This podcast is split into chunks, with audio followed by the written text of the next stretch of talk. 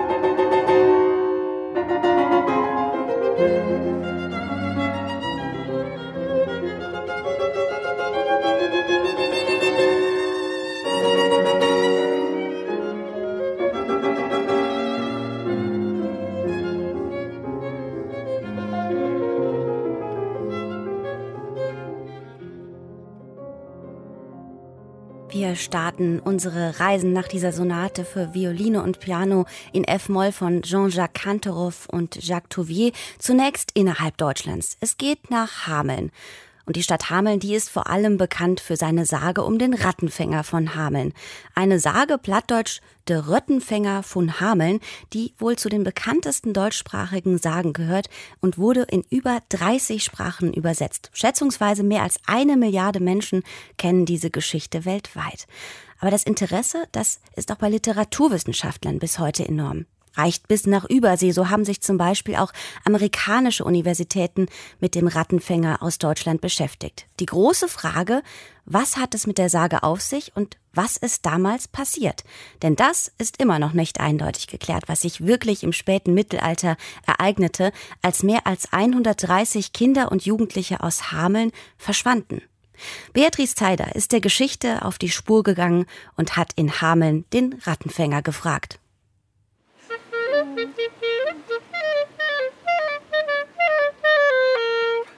Wohlan, Reisende aus nah und fern. Hand und Herz der Pfeifer heißet euch hier in Hameln willkommen. Ich höre, Sie sind neugierig. Sie wollen wissen, was damals geschah mit den Kindern von Hameln. Michael Boyer schlüpft gerne in die Rolle des Rattenfängers. Mit seinem bunten Kostüm als Harlekin fällt er auf in den Farben Gelb, Rot, Grün, Lila und Orange einer wippenden Mütze mit Federn auf dem Haupt und den viel zu großen, schweren Schnabelschuhen. Sie haben hier eine schöne Stelle ausgesucht. Das Planschern dort unten ist ein Fluss.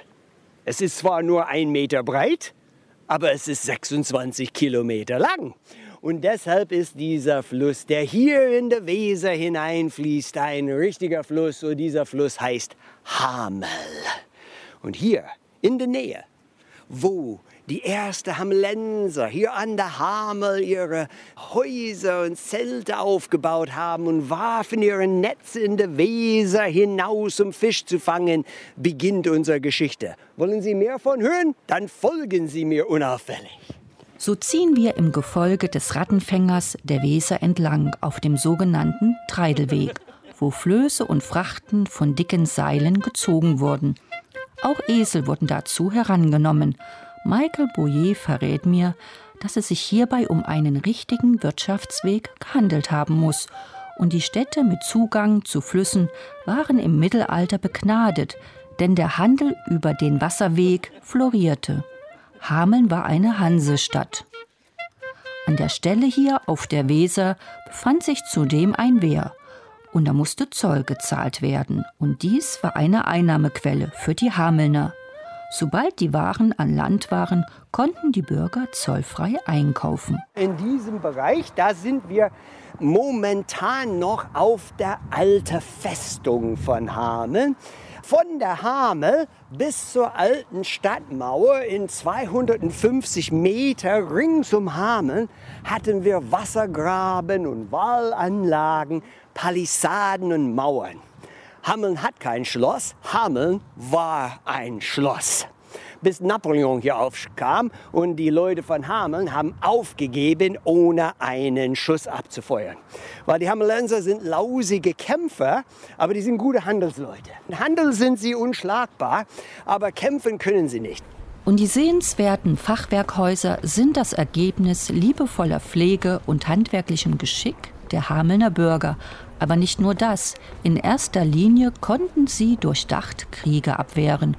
Und das geht, zumindest damals mit Napoleon, mit Friedensverhandlungen. Das war so wie, ja, wenn Sie die Häuser in Ruhe lassen und die Frauen nicht niederbrennen. Äh, no, Moment, das war andersrum.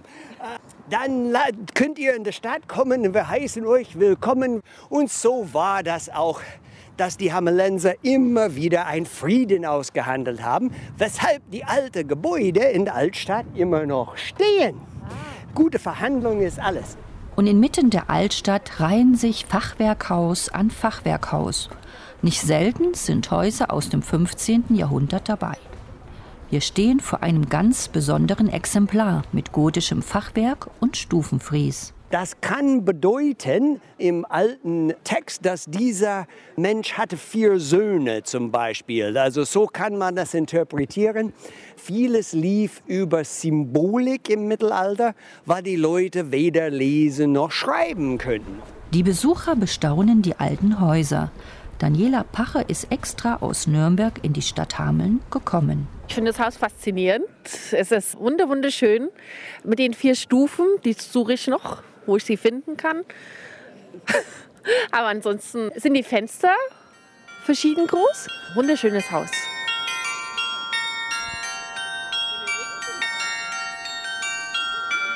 Inmitten des Marktplatzes steht die Marktkirche.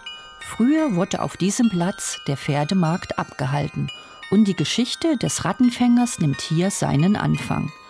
Der Rattenfänger selbst findet Ratten schrecklich, denn die haben nichts mit der Originalgeschichte zu tun.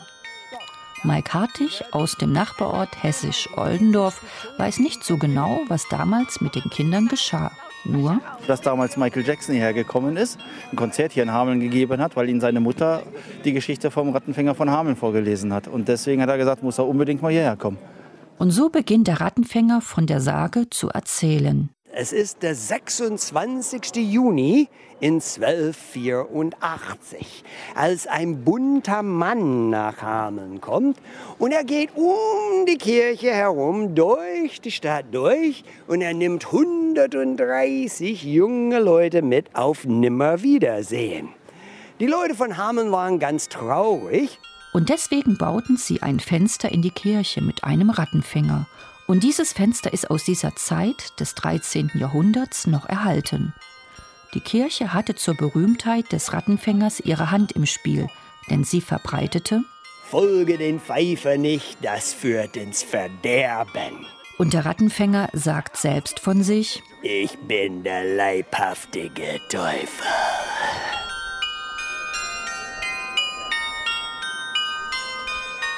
37 Hochzeitsglocken an der Marktkirche spielen digital fünfmal am Tag Musik und beschreiben die Rattenfängersage. Die Türen gehen auf. Und wir erinnern uns an eine Stadt, geplagt von Ratten. Die Leute wissen weder rein noch raus.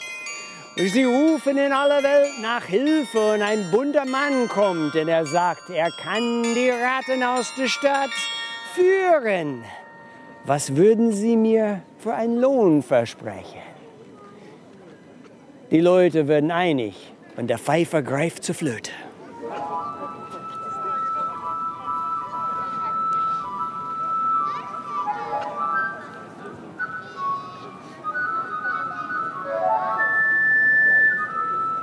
Der Pfeifer führt die Ratten herunter zur Weser. Bis zur Knie im Wasser geht er. Deshalb trage ich so einen kurzen Rock.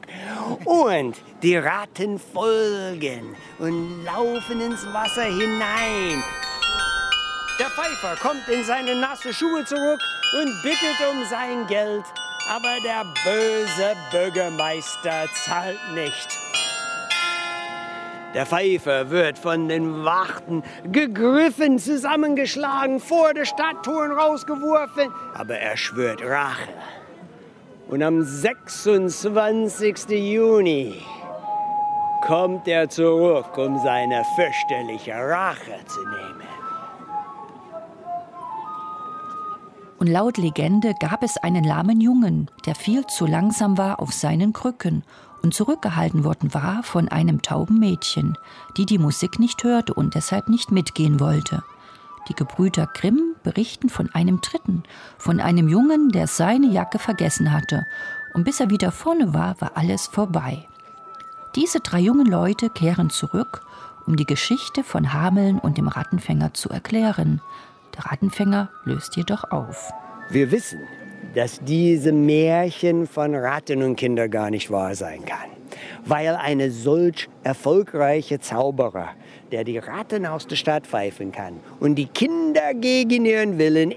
Und deshalb hat das überhaupt keinen Sinn. Und unter fünf verschiedenen Historikern gibt es fünf verschiedene Versionen, was mit den Kindern passiert sein kann. Eine Theorie besagt, die Kinder oder besser die jungen Leute sind entweder freiwillig oder aber gegen ihren Willen von Hameln nach Mähren gezogen. Mähren gehört zu einem historischen Land der heutigen Tschechischen Republik, um bei der Ostbesiedlung mit dabei zu sein, die im 13. Jahrhundert beginnt.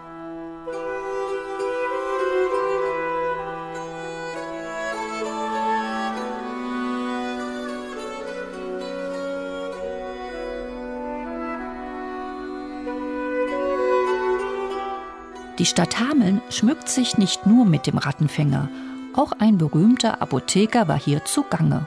Von 1821 bis zu seinem Tod 20 Jahre später mischte Friedrich Sertürner direkt gegenüber der Marktkirche seine Rezepturen zusammen. Berühmt wurde er als Erfinder des Morphiums.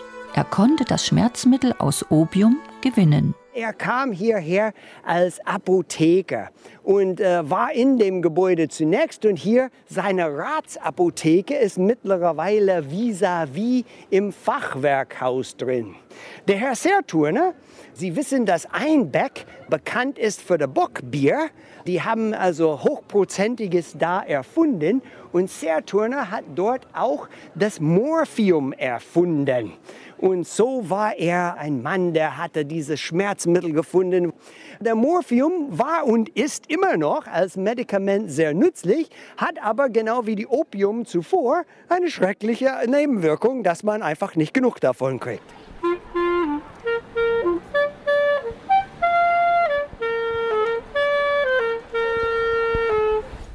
Die Sage vom Rattenfänger endet in einer engen Gasse, der Bungelosenstraße, an der Inschrift auf den Balken steht die kurze Version der Sage. Als vor 737 Jahren und fünf Monaten und oh, ja, 16 Tagen der Pfeifer hier entlang kam mit 130 junge Leute. Und er ist in diese Gasse hier gesehen worden von ein kleines Mädchen.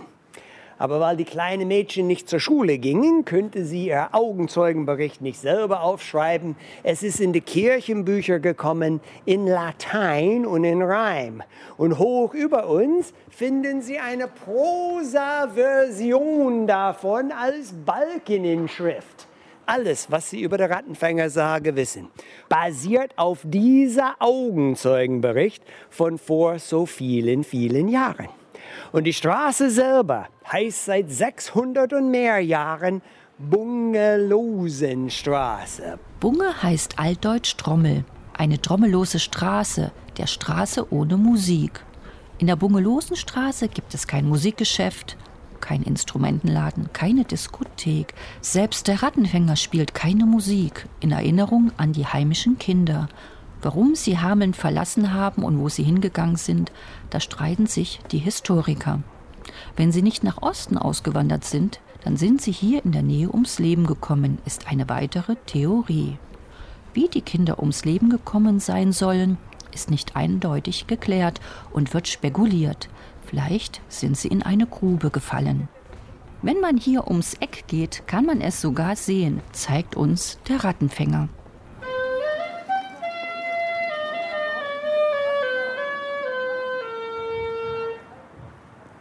In weiten Ferne sieht man ein grau-grünes Streifen. Das da hinten ist ein Berg. 15 Kilometer entfernt, direkt östlich von Hameln. Der größte Berg ringsherum. Und dort oben sagen uns die fünf Historiker, dass die jungen Leute ums Leben gekommen sind und deshalb waren die Leute von Hameln so traurig und deshalb könnten sie die Geschichte seit 700 Jahren nicht vergessen.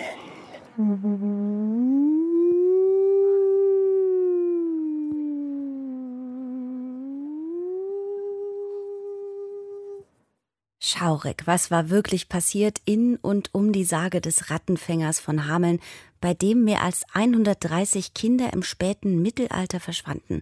Beatrice Zeider ist der Geschichte auf die Spur gegangen. Hören wir ein bisschen rein in Flötenmusik seiner Zeit, eine Komposition für Flöte und Trommel aus dem 13. Jahrhundert aus dem Album Anno 1284, Norbert Rodenkirchen, in dem Ungelaten.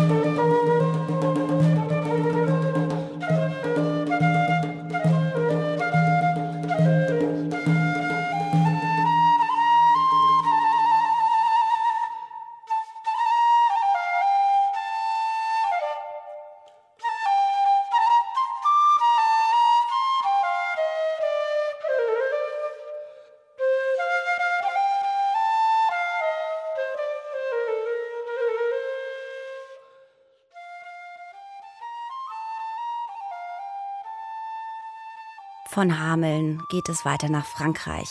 Im Nachbau von prähistorischen Höhlen, darf man sagen, kennen sich Franzosen aus. Vor einigen Jahren haben sie das Lascaux, die Lascaux-Höhle in der Dordogne und die Chavet-Höhle in der Ardèche reproduziert. Und jetzt hat ein neues Museum in Marseille eröffnet, das eine Reproduktion der sogenannten Cosquer-Höhle zeigt. Cosquer, eine Höhle, die Henri Cosquer 1985 bei seinen Tauchgängen entdeckt hatte. Eine Höhle mit einem Schatz, Höhlenmalereien von Menschen vor über 30.000 Jahren.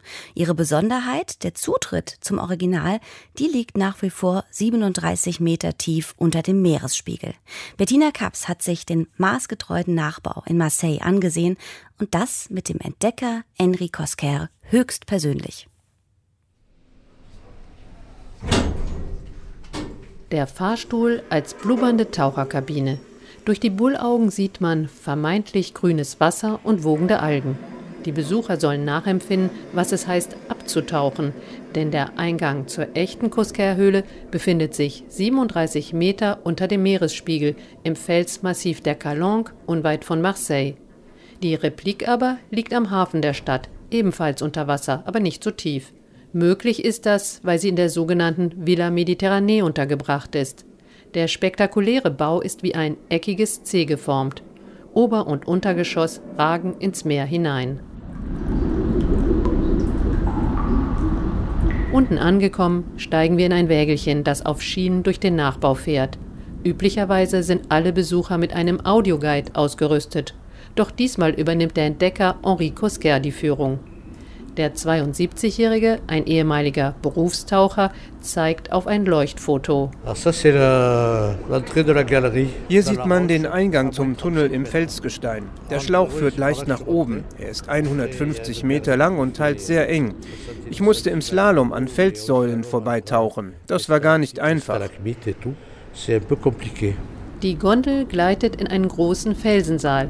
Eine Art Strand wird von Wasser umspült. Genau dort ist Henri Cosquer 1985 aufgetaucht.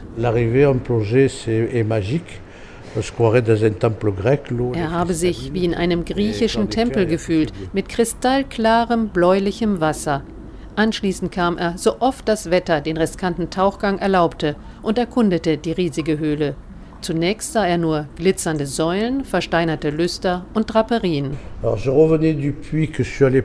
Einmal bin ich in einen 24 Meter tiefen Schacht getaucht. Danach habe ich meine Taschenlampe abgelegt, um zu verschnaufen. Zufällig fiel ihr Licht auf eine Handzeichnung an der Decke. Wer mag da wohl gesprayt haben, habe ich mich gefragt.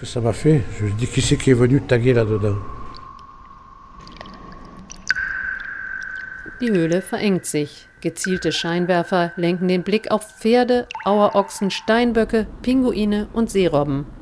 Inzwischen haben Prähistoriker mehr als 500 Abbildungen, elf Tierarten, einige Sexualsymbole und zahlreiche Handnegative entdeckt. Viele sind in den Stein geritzt, andere mit Kohle gezeichnet. Cosquer deutet auf zwei Riesenalke. Dieser Urahn der Pinguine ist im 19. Jahrhundert ausgestorben die Vögel scheinen um ein Weibchen zu buhlen. Es sieht aus wie in der echten Grotte, nur dass hier ein jeder alles ganz bequem betrachten kann. In Wirklichkeit würden wir an dieser Stelle tief im Wasser schwimmen. Der Höhlenboden ist dort oben, knapp unter der Decke bei dem Pferdekopf. Ich musste mühsam kriechen, um das alles zu sehen. Nur noch ein Fünftel der ursprünglichen Grotte, eine Fläche von gut 2000 Quadratmetern, ragt wie eine unterirdische Luftblase aus dem Meer hervor. Gewiss habe es auch in den überschwemmten Bereichen Zeichnungen gegeben, sagt Kosker. Inzwischen ist erwiesen, dass die Höhle zweimal bewohnt war, 33.000 und 19.000 Jahre vor unserer Zeitrechnung. Damals herrschte eine Eiszeit, deshalb lag der Meeresspiegel 120 Meter tiefer und die Küste war mehrere Kilometer entfernt. Für die Steinzeitmenschen war die Grotte also gut zugänglich. Das Wägelchen fährt nun langsam durch den zweiten Saal. Cosquer deutet auf die Felsdecke. Dort hat er die ersten Zeichnungen entdeckt. Et là, on arrive à l'endroit magique, c'est les Dies ist ein magischer Ort wegen der vielen schwarzen Hände, gleich hier über uns. Wir sehen mehr als ein Dutzend Umrisse. Sie wurden durch Aufsprühen von Kohlenstaub auf die auf dem Fels liegende Hand erzeugt. Und dort hinten sind rote Abdrücke. Zur Zeit der Höhlenmaler war hier kein Wasser, sondern ein tiefer Schacht. Für die Künstler war die Decke deshalb so hoch wie in einer Kathedrale, 38 Meter. Die ersten Jahre hat der stämmige Mann mit dem zerzausten Vollbart seinen Fund gehütet wie einen Geheimgarten. Aber die Geschichte machte trotzdem die Runde. Beim Versuch, es ihm nachzumachen, kamen im Jahr 1991 drei Taucher ums Leben.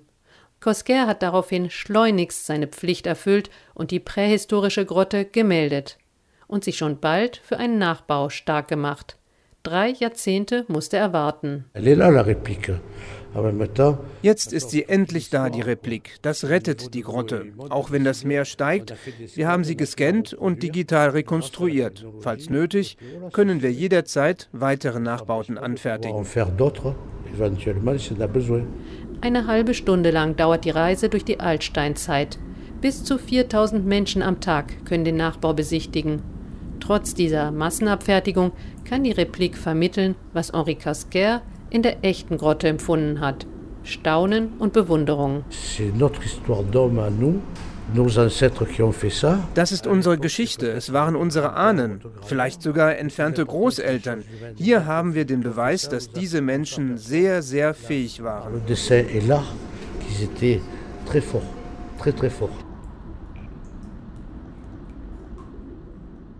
In Marseille wurde die Cosquer-Höhle, in der 30.000 Jahre alte Höhlenmalereien gefunden wurden, nachgebaut und als Museum eröffnet. Bettina Kaps hat sich den Nachbau mit dem Entdecker persönlich angesehen. Musikalisch tauchen wir jetzt schon leicht in unsere kommenden Reisen ein und hören uns dann direkt nach den Nachrichten wieder mit dem zweiten Teil der Reisenotizen aus Deutschland und der Welt.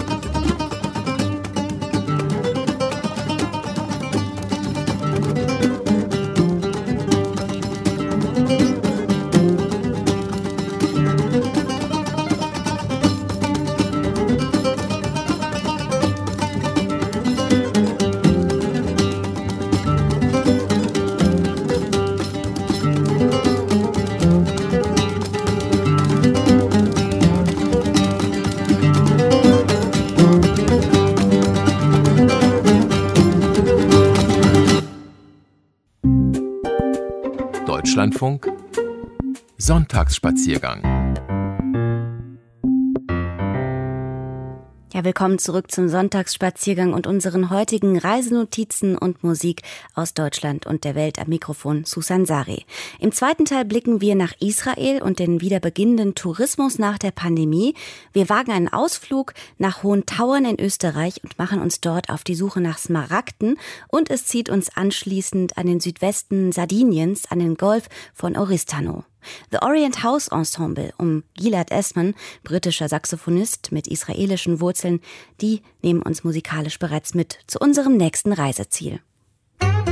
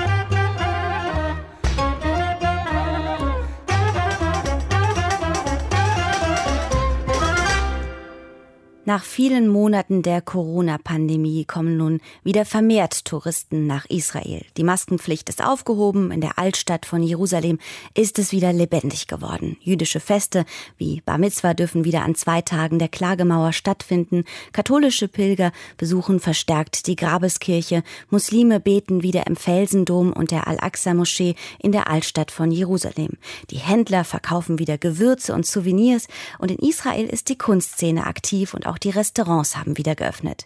Meine Kollegin Nadja Satter war gerade vor Ort und hat all diese Eindrücke und Begegnungen festgehalten. Der Kado ist die römische Hauptstraße, von, die von Norden nach Süden Jerusalem durchquert. Jerusalem hat sogar zwei Kardinäls. Erklärte mir die Kunsthistorikerin Katharina Pallenberger von der Hebrew University. Wir gehen den Kado entlang. Viele Händler verkaufen hier ihre Waren, Souvenirs für Touristen. Und auch Nüsse und Gewürze, die einheimisch nutzen, sind hier zu finden. Das Spannende da in Jerusalem ist auch wieder, dass die Geschichte so lang zurückgeht, dass dieser Kado, auf dem wir laufen, äh, die Römer belaufen haben und dann in der Kreuzfahrerzeit auch noch so genauso genutzt wurde. Und die Kreuzfahrer haben dann eine Decke drüber gebaut, ein Gewölbe. Also wir laufen auf einem römischen Kado mit einem kreuzfahrerzeitlichen Dach. Erzählt sie, während wir weitergehen. Und jetzt wird's laut. Baustelle, wie immer. Das ist auch so ein Ding. Jerusalem ist nur Baustelle, eine riesige Baustelle. Wir machen einen Halt an den Säulen. Das sei der byzantinische Teil des Kado. Die Hauptlast der Stadt lag etwas weiter im Norden von hier und Justinian hat hier den Kado noch mal neuer gemacht. Man sieht noch ein paar Säulen, die man wieder aufgerichtet hat mit äh, netten, hübschen Kapitellen, die man so ins 6. Jahrhundert datieren kann, wenn man das äh, unbedingt möchte. Und die Säulen dienen dazu, ein Dach zu halten, ganz klassisch, damit man auch äh, von Sonne und Regen geschützt ist. Wir schlendern weiter durch den Kado und finden ein Abbild dessen auf der Kopie eines Fußbodenmosaiks, dem Madaba-Mosaik. Das ist äh, eben in, der, in Malabar, in der Kirche von St. Georg. Das ist ein Fußbodenmosaik aus einer Kirche, die um 600 äh, entstanden ist. Und dieses Fußbodenmosaik stellt, eine, stellt die Welt dar und wir sehen den Ausschnitt von Jerusalem. Also wir sehen eine Karte von Jerusalem. Also wir sehen hier den Cardo, durch den wir gerade ge gegangen sind, in diesem Mosaik wiedergegeben. Und dann haben wir in der Mitte große, ein großes Gebäude, das vom Cardo weggeht. Man kann ein paar Giebel erkennen und eine, und eine runde Kuppel. Das ist die Grabeskirche. Bevor wir die Grabeskirche besuchen, möchte ich noch die Klagemauer sehen. Auf dem Weg dahin begegnen wir Menschen, die Hochzeit oder Bar Mitzwa feiern.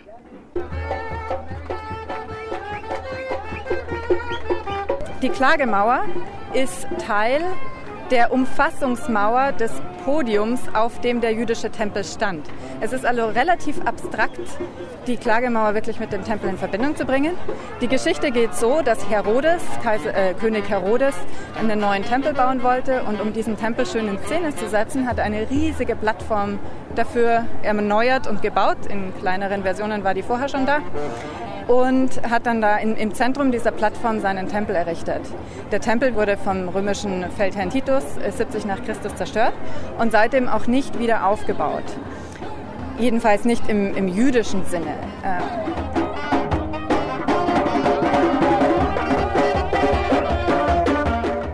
Dass dieses Stück zur Klagemauer wurde, liegt an der Zugänglichkeit. Sie war offen und so konnte sie immer berührt werden. Wir haben einen Pilgerbericht von der sogenannte Pilger von Bordeaux. Der kam im Jahr 333 nach Christus nach Jerusalem und hat da beschrieben, wie die Stadt aussieht. Und schon der hat gesagt, dass es da eine Stelle gibt, an der die Juden sich versammeln, um den Verlust des Tempels zu beklagen. Also da ist dieses Klagen schon im Spiel. Und ja, es ist heute immer noch so, dass ist, die Klagemauer ist der Ort, der dem Tempel, dem seit äh, Titus 70 nach Christus zerstörten Tempel am nächsten ist. Und deswegen ist es die wichtigste Synagoge in Jerusalem geworden. Es fällt auf, dass wir direkt an der Klagemauer hauptsächlich Männer sehen. In diesem Zuge sprechen wir über die Women of the Wall Bewegung. Es gibt eine Reihe Frauen, die nicht damit einverstanden sind, sich den sehr, sehr strengen Regeln der orthodoxen äh, Bedingungen zu beugen. Und vor allem wollten diese Frauen, die sich als, auch als Rabbinerinnen ausbilden haben lassen, die wollten die Tora lesen an der Mauer, wie das üblich ist in einem Synagogenbetrieb. Weil die Klagemauer selbst aber eine ultraorthodoxe Synagoge ist, ist es den Frauen nicht erlaubt, aus der Tora zu lesen. Und dementsprechend führt es zu Spannungen, wenn dann Frauen, da gibt es ganz irre Geschichten, wie die das versteckt nach vorne schmuggeln, um da dann drin zu lesen. Es ist aber so, dass es immer wieder zu Vorfällen kommt, dass wenn die Frauen das dann gemacht haben, also sie gehen in ihrem Frauenteil an die Mauer, sie fangen an in der Tora zu lesen und die Zuständigen der Klagemauer-Synagoge haben dann die Polizei gerufen. Die Polizei hat diese Frauen dann zum Teil verhaftet. Und das ist natürlich eine irrwitzige Geschichte, wenn die Polizei kommt, um betende Frauen zu verhaften. Die Women of the Wall-Bewegung wurde im Gesamten von Erfolg gekrönt. Es gibt nun einen Bereich an der Klagemauer, an der die Frauen beten können, der gerne auch von Paaren besucht wird. Aktuell allerdings ist der Bereich aufgrund eines archäologischen Unfalls gesperrt. Für muslimische Frauen ist das Beten auf dem Tempelberg einfacher. Sie dürfen sowohl im Felsendom als auch in der Al-Aqsa-Moschee beten. Der heutige Felsendom, der ungefähr da steht, wo wahrscheinlich der Brandopferaltar des jüdischen Tempels war, der ist eine, der ist der versuchte oder der ist die, der hat den Anspruch, die Wiedererrichtung des jüdischen Tempels zu sein. Also Abd al-Malik, der den gebaut hat, 692, hat gesch darüber geschrieben, dass er mit diesem Gebäude den Tempel eben wieder aufgebaut hat. Der Felsendom ist also für muslimische Frauen und muslimische Männer zugänglich. Viele Nichtmuslime würden gerne einen Blick in den Felsendom und in die Al-Aqsa-Moschee erhaschen. Doch sie benötigen eine Sondergenehmigung der islamischen Waqf-Behörde, die die muslimischen Heiligtümer auf dem Tempelberg beaufsichtigt. In der Grabeskirche werden wir angesprochen. Ja, hallo, ich bin äh, Franziskanerpater Jakobus Maria und lebe seit einem Jahr hier in der Grabeskirche und bin für die abendländische, das heißt die katholische Kirche hier in, in Israel. Wir sind acht Brüder aus acht Ländern, äh, aber auch das ist spannend. Kommen viele Besucher? Seit 1. März ja wieder. Voll, voll, voll, voll. Und wir freuen uns. Wir haben äh, darauf gewartet, nach äh, ja, fast gefühlt äh, 1000 Jahren. Und äh, ja, wieder tolle Zeit.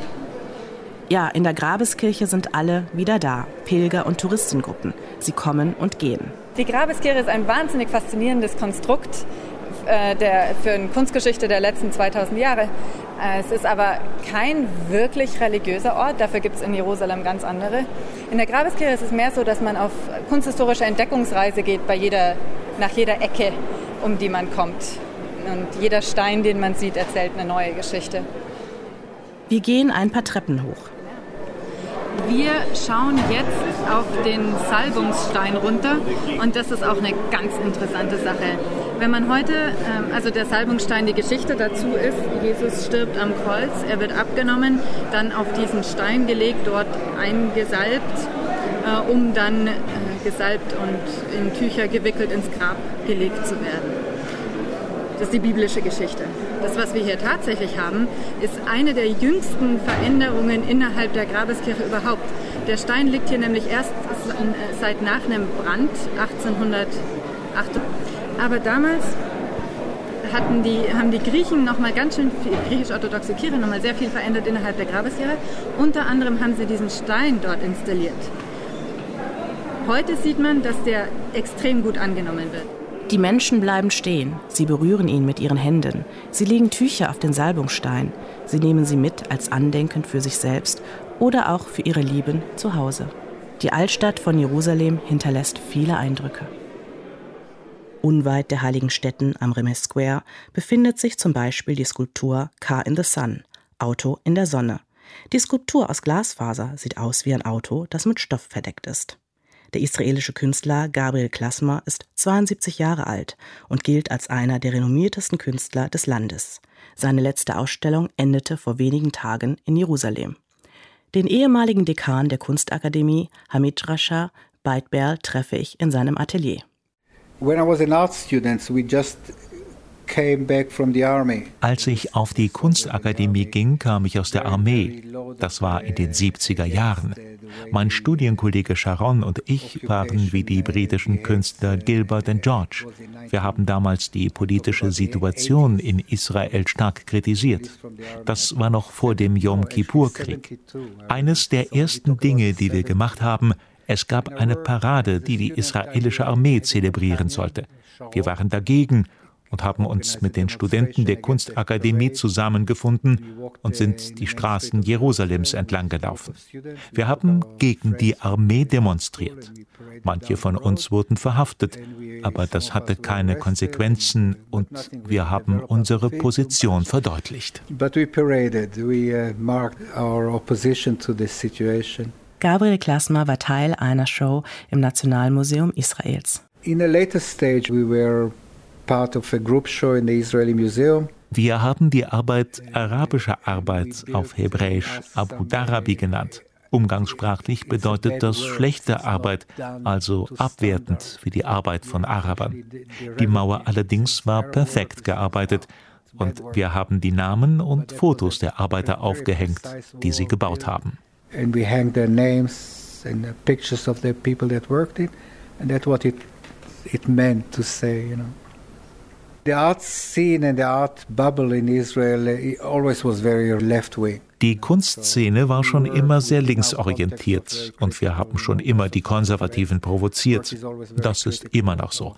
Erst vor kurzem wurde das Museum in Ramat Gan in Tel Aviv geschlossen.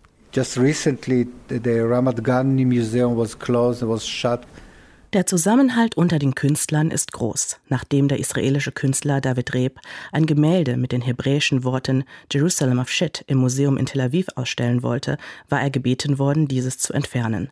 Daraufhin zogen weitere 47 Künstler ihre Gemälde zurück. Zwei Stunden Bahnfahrt an Haifa vorbei befindet sich die Hafenstadt Akkon. Malerisches Blau, umgeben von alten Mauern und eine frische Meeresbrise laden zum Entspannen ein. Direkt am Hafenturm befindet sich das Restaurant Hummus Alabit Abu Hamid. Hier in Israel macht der 24-jährige Student Yannick Wagner Urlaub und schwärmt.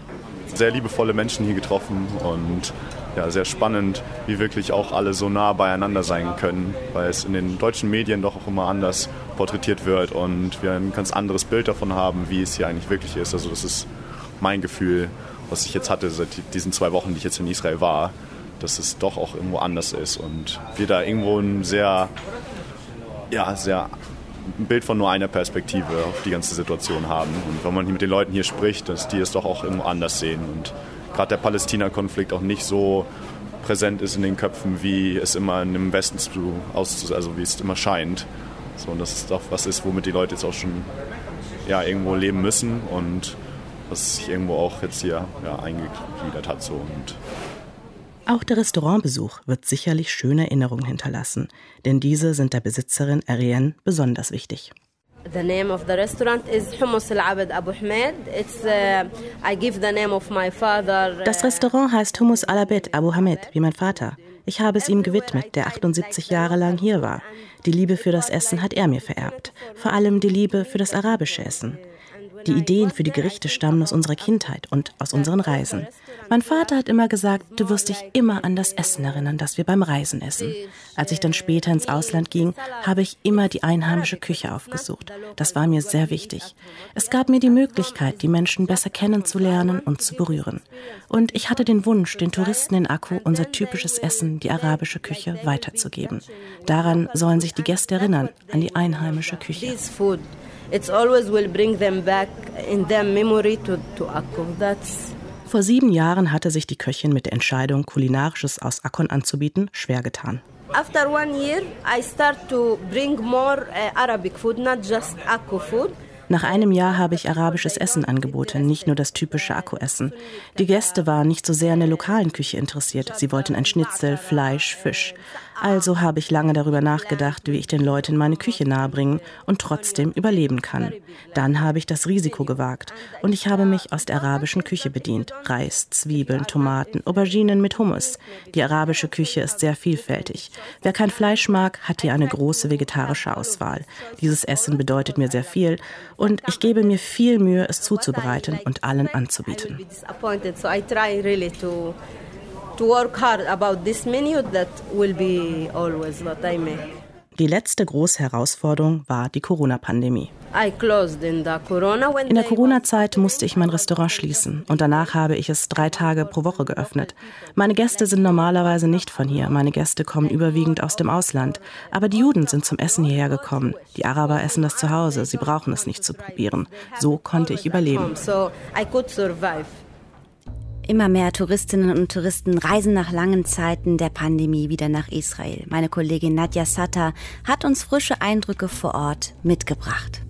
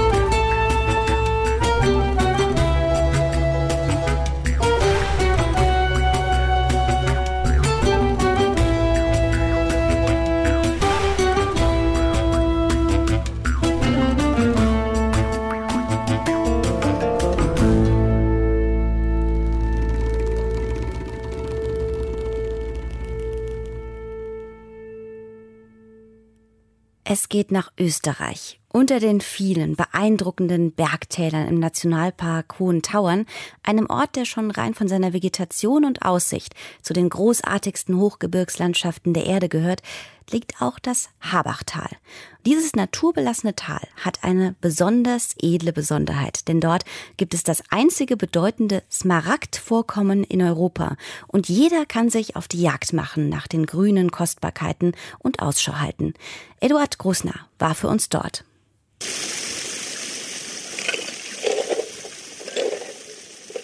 Knirschend schiebt Alois Kies und Sand über ein Lochblech. Er hat es so zwischen größeren Steinen eingeklemmt, dass es vom Bach überspült wird. Nach und nach schwemmt das Wasser Sand und kleinere Kiesel durch die 3,5 mm großen Löcher fort. Da tut man zuerst die großen Steine drüber weg,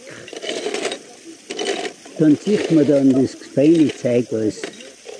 Zwischen dem, was auf dem Blech zurückbleibt, sucht der 82-Jährige nach einem grünen Funkel. Es ist unverwechselbar. Ein weltweit einzigartiges Glimmen in Grün. Tatsächlich dauert es gar nicht lange bis zum ersten Fund. Ja, das ist einer. Ja, anderthalb Millimeter kann es vielleicht rausgehen. Alois ist seit Jahrzehnten auf der Suche nach Smaragden und anderen Edelsteinen. Das urige Habachtal in den nördlichen Hohen Tauern ist sein Revier. Dort gibt es das einzige Smaragdvorkommen in Mitteleuropa. Die umliegenden Berge kennt Alois wie seine Westentasche. Drei bis vier Monate im Sommer habe ich mehr oben verbracht wie herunten. Auch heute noch schafft er den anstrengenden Aufstieg, aber das muss er gar nicht mehr, denn inzwischen sind ihm die Smaragde entgegengekommen.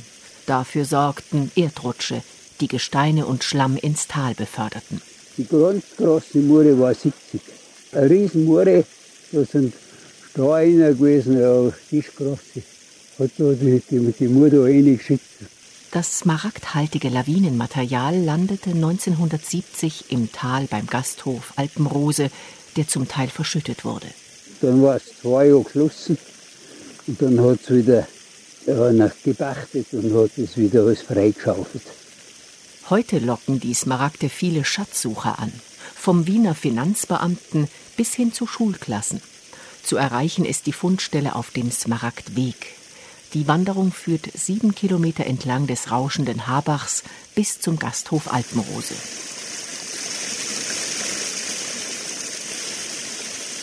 Nationalpark Ranger Roland Fricker führt regelmäßig Schulklassen auf dem Smaragdweg und erklärt dabei, wie man Smaragde aus dem Bach wäscht und erzählt von der wilden Natur des ursprünglichen Gebirgstales. Also auf der anderen Seite des Baches sehen wir eine Lerche, die sehr stark verbogen ist.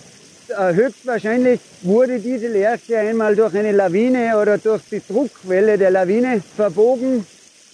Wolkenschwaden wabern zwischen den Lärchen und Bergfichten, die sich an die steilen Talhänge klammern. Überall rieseln kleine Rinnsale und rauschen Wasserfälle. Schwindelerregende Felsabbrüche tauchen auf und verschwinden wieder im Nebel. Im Winter stürzen hier zahllose Lawinen ins Tal. Wo der steile Bergwald in den Talboden übergeht, sind aber nicht nur Lawinen eine Frage von Leben oder Tod. Äh, rechts von uns sieht man die Murmeltiere und auf der linken Seite, wenn man den Talhang hinauf schaut, kann man einen Adlerhorst erkennen. Ganz offensichtlich schätzen die Raubvögel die Nähe zu ihrem Lieblingsfutter. Allerdings herrscht gerade kein gutes Jagdwetter, denn Wolken und Regen nehmen die Sicht auf die Beute. Neben Pflanzen- und Tierwelt erklärt Nationalpark Ranger Roland bei seinen Wanderungen auch die Geologie und die Entstehung der Smaragde. Und auf der anderen Seite des Baches sieht man eben die verschiedenen Schichtungen der Gesteine und auch die Faltung der Gesteine bei der Gebirgsbildung. Die Berge rund um das Habachtal haben eine bewegte Vergangenheit. Ihre Gesteine waren in mehreren Kilometern Tiefe hohen Temperaturen über 500 Grad Celsius ausgesetzt und unterlagen einer Metamorphose, also einer Umwandlung. Dabei bildete sich das seltene Mineral Beryl. Es enthält das Erdalkalimetall Beryllium. Wenn bei seiner Kristallisation noch etwas Chrom hinzukommt, dann wächst ein bezaubernd grüner Kristall. Es entstehen Smaragde.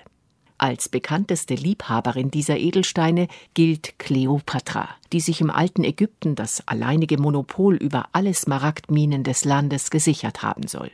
Auch im Habachtal wurden die Edelsteine einst in einer Mine abgebaut. Noch heute gibt es die Stollen, sie liegen weit oben am Berg in rund 2100 Meter Höhe. Smaragdjäger Alois ist unzählige Male dort hinaufgestiegen.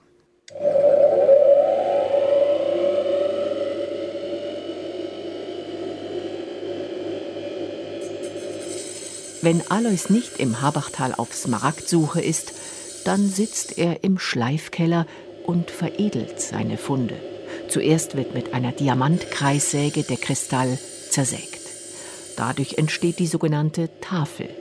Das ist die Sichtseite, auf die man beim fertigen Schmuckstück blickt.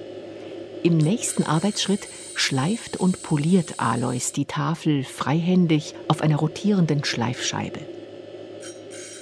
So, jetzt werden wir halt mal schauen. Ja, mal schleifen wir da herin auf der Scheibe. Probieren wir einmal das. Dann klebt Alois den Stein mit Schellack auf einen Metallstempel, mit der Tafel als Klebefläche nach unten. Und dann macht man die Unterseite als erstes. 32 Facetten habe ich jetzt da unten schon. Und das muss ich zuerst schleifen und jetzt muss ich es polieren auf der Polierscheibe. Mit einem einzigen Handgriff hängt der Edelsteinschleifer den Stempel in eine spezielle Halterung. An ihr stellt Alois den exakten Winkel ein, mit dem er den Kristall auf die rotierende Schleifscheibe drückt. Ja, ja, jetzt probieren wir mal, wie das weitergeht. Ich muss jetzt zuerst mal die, die Flächen genau erwischen. Es sieht einfach aus, erfordert aber doch Fingerspitzengefühl und Konzentration, denn die vielen Flächen müssen in exakten Winkeln zueinander geschliffen und poliert werden. So dauert es einige Zeit, bis das Kunstwerk seine Form annimmt.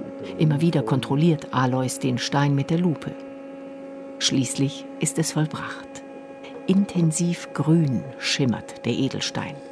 Perfekt geschliffen und poliert. Alois strahlt genauso wie der Stein in seinen Fingern. Ein wunderbares Grün. ihm ist die Freude anzusehen, die ihm sein edles Handwerk bereitet, von der Suche in den Bergen bis hin zum letzten Schliff. Der Jäger der grünen Preziosen hat seine Leidenschaft weitergegeben an seinen Sohn und seinen Enkel. Genau wie den so passenden Familiennamen, der eigentlich alles sagt. Steiner. Der Weg von Alois Steiner und seiner Familie war wohl vorbestimmt und unvermeidlich. Im Habachtal, tief im beeindruckenden Nationalpark Hohen Tauern, liegt das einzige bedeutende Smaragdvorkommen in Europa. Eduard Gruster war für uns dort. Von Österreich aus zieht es uns noch einmal weiter südlich, raus aufs Meer bis nach Sardinien. Die in Sardinien sehr bekannte Sängerin Elena Ledder singt in ihrem Stück In Trese auf Sardisch. Sie singt Auf zum Tanz. Lass uns zu tanzen beginnen, es ist Festzeit. Lass uns die Leute durcheinander wirbeln, von der Stadt bis in den Wald, vom Schlafstall bis zum Bergwerk. Beeil dich, komm heraus auf die Straße, der Rhythmus pulsiert ohne Pause. Der Tanz ist schwindelerregend, und du kannst ihn nicht stoppen, selbst wenn du dich nicht fortreißen lassen wolltest. Löse dein Herz, reiß es in Stücke. Jetzt, wenn du willst, kannst du es tun, denn die Zeit verrinnt, und es spendet keinen Trost, einsam abseits zu stehen. Pesa su ballo che vaghimus festa in l'eriamo totus as carreras. Pesa su ballo che vaghimus festa, pesa su ballo festa.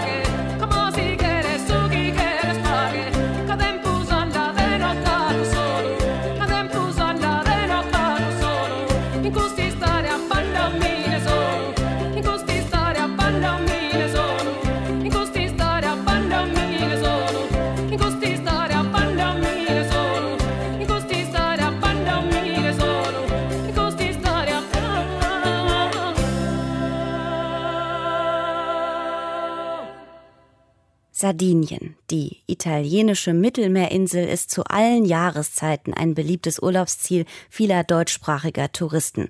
Kein Wunder, 2000 Kilometer lange Küste, Sandstrände, bergige grüne Wanderwege im Landesinneren und dazu noch viel Geschichte, wie die geheimnisvollen Steinruinen Nuragen aus der Bronzezeit. Viele zieht es gerne in den Norden der Insel mit seinen bekannten Stränden wie der Costa Smeralda. Dabei gehört diese Region nicht unbedingt zu den günstigsten Reisezielen. Aber nicht nur deshalb nimmt uns diesmal Kollege Rocco Tide mit in den wilden Südwesten, in die Provinz Oristano und an den gleichnamigen Golf. Hier gibt es Strände mit karibischem Flair, archäologische Ausgrabungen und die Möglichkeit, mit dem Fahrrad die Gegend zu erkunden. Aber zuerst steigen wir mal hinab in ein Brunnenheiligtum der Nuragenkultur im Südwesten Sardiniens.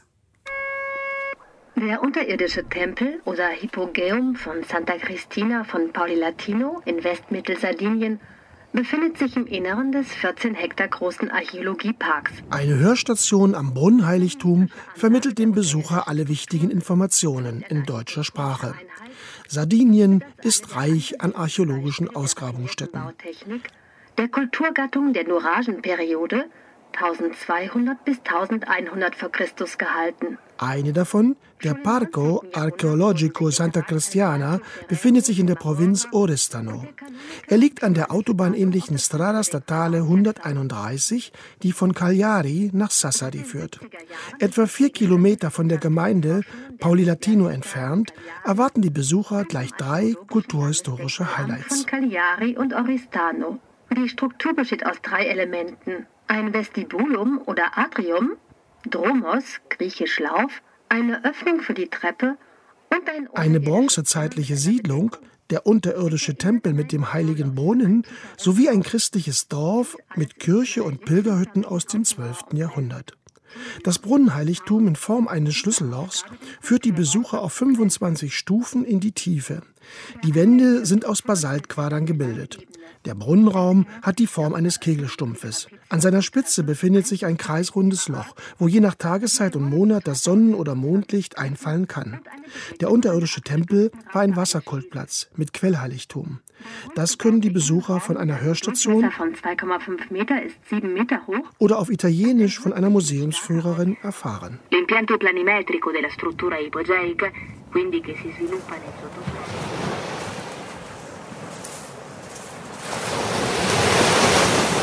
Wir sind hier am Strand Isarutas. Man steht hier mit dem Wohnmobil in direkter Nähe zum Strand, was auch glücklicherweise vom Forstamt toleriert wird, wenn man sich vernünftig verhält.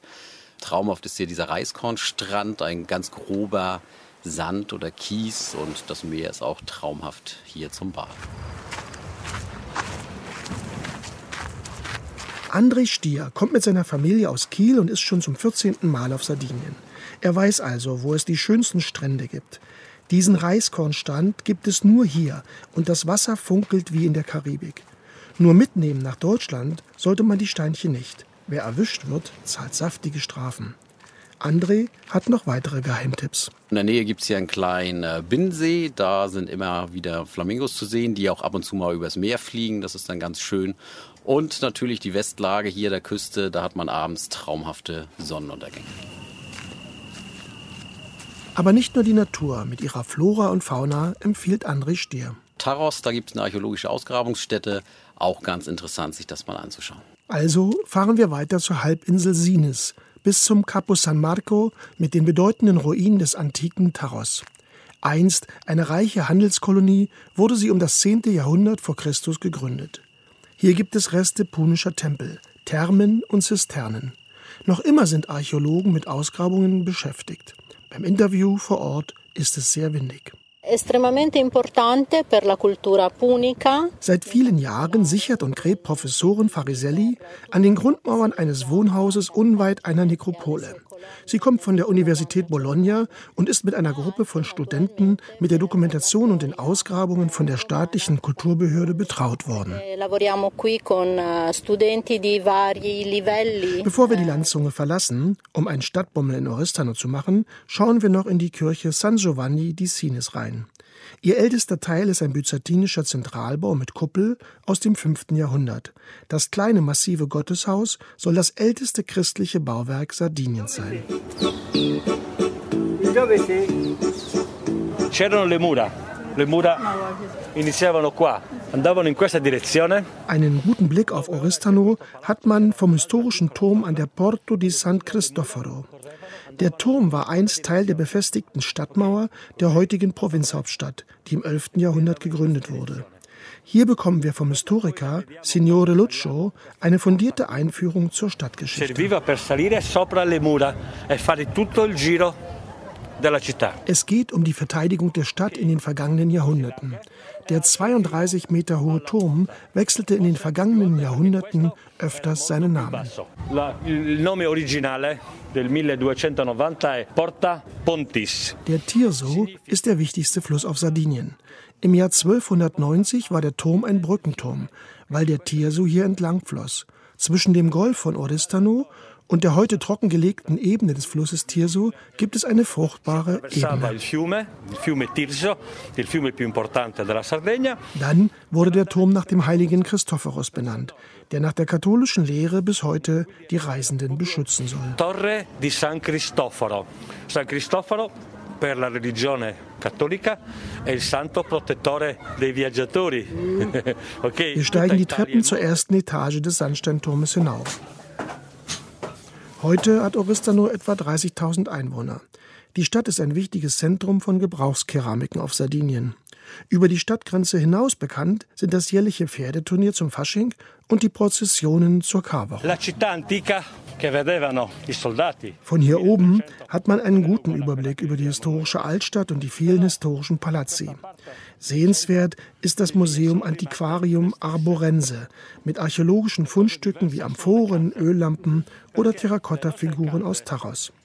Zudem gibt es eine kleine Pinakothek sowie eine beeindruckende Sammlung von Gemmen aus Onyx, Achat oder Saphir. La cupola San Francesco è chiuso perché adesso col Covid. Im Inneren der Kirche San Francesco kann das Nikodemus-Kruzifix, eine lebensgroße Darstellung des Gekreuzigten aus dem 15. Jahrhundert, angebetet und bestaunt werden. Für Kunsthistoriker ist es das bedeutendste Werk der gotischen Plastik auf Sardinien.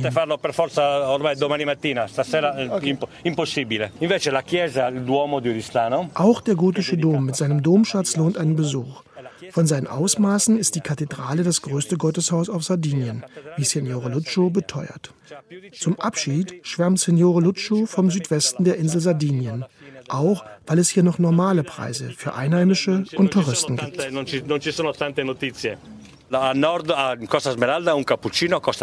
Im Norden, an der Costa Smeralda, kostet ein Cappuccino 10 Euro. Hier bekommt man ihn noch für 1,50 Euro. Kein Wunder, denn im Norden Sardiniens wohnen die vielen Millionäre, sagt er lachend.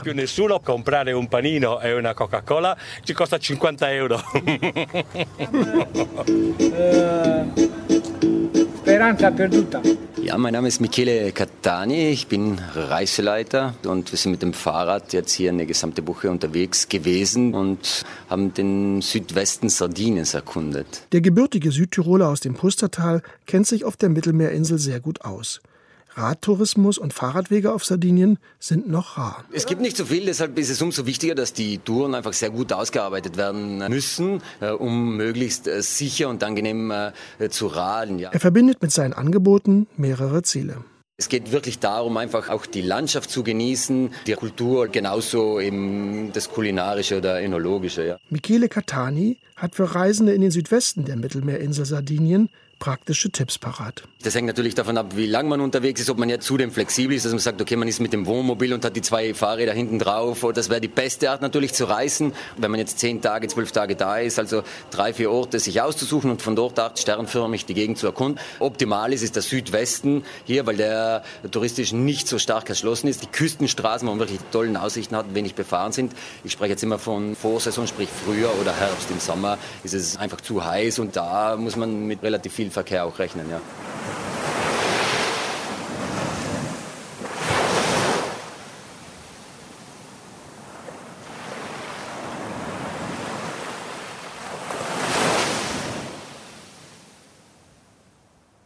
Da merkt man richtig das Meer. Sardinien, die italienische Mittelmeerinsel mit seiner langen Küste, mit Sandstränden, bergigen, grünen Wanderwegen im Landesinneren und noch dazu viel Geschichte. Und mit dieser Reise in den Süden Sardiniens von Rocco Tide endet unser heutiger Sonntagsspaziergang mit Reisennotizen und Musik aus Deutschland und der Welt. Wenn Sie wollen, dann hören wir uns wieder am kommenden Sonntag mit neuen Reisen und neuer Musik aus Deutschland und der Welt. Und bis dahin verabschiedet sich am Mikrofon für Sie Susan Sari.